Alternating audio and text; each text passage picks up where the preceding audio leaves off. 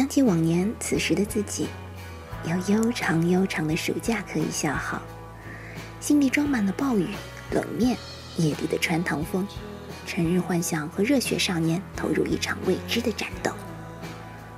现在的我依旧满心想着这些，与过去的我并没有什么分别，未来恐怕还是如此。时间的界限，只是人类一厢情愿的幻想罢了。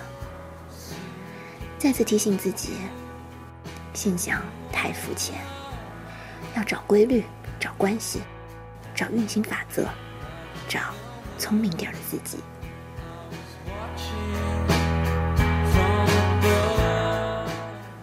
世界每时每刻都在发生很多很重要的事，打仗重要，开盘重要，下雨和放晴也很重要。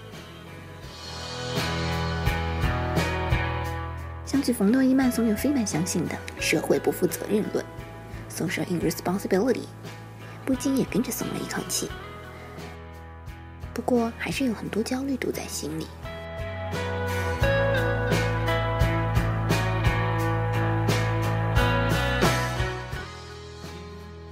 哪能办呢？多看看书咯，小姑娘。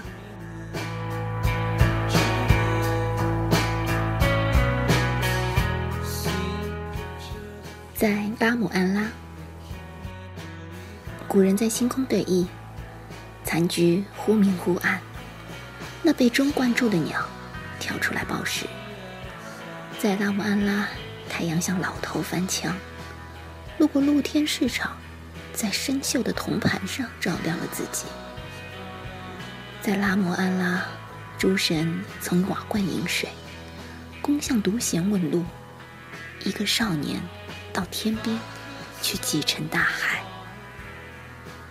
在拉姆安拉，死亡严阵五波中，在我窗前开花。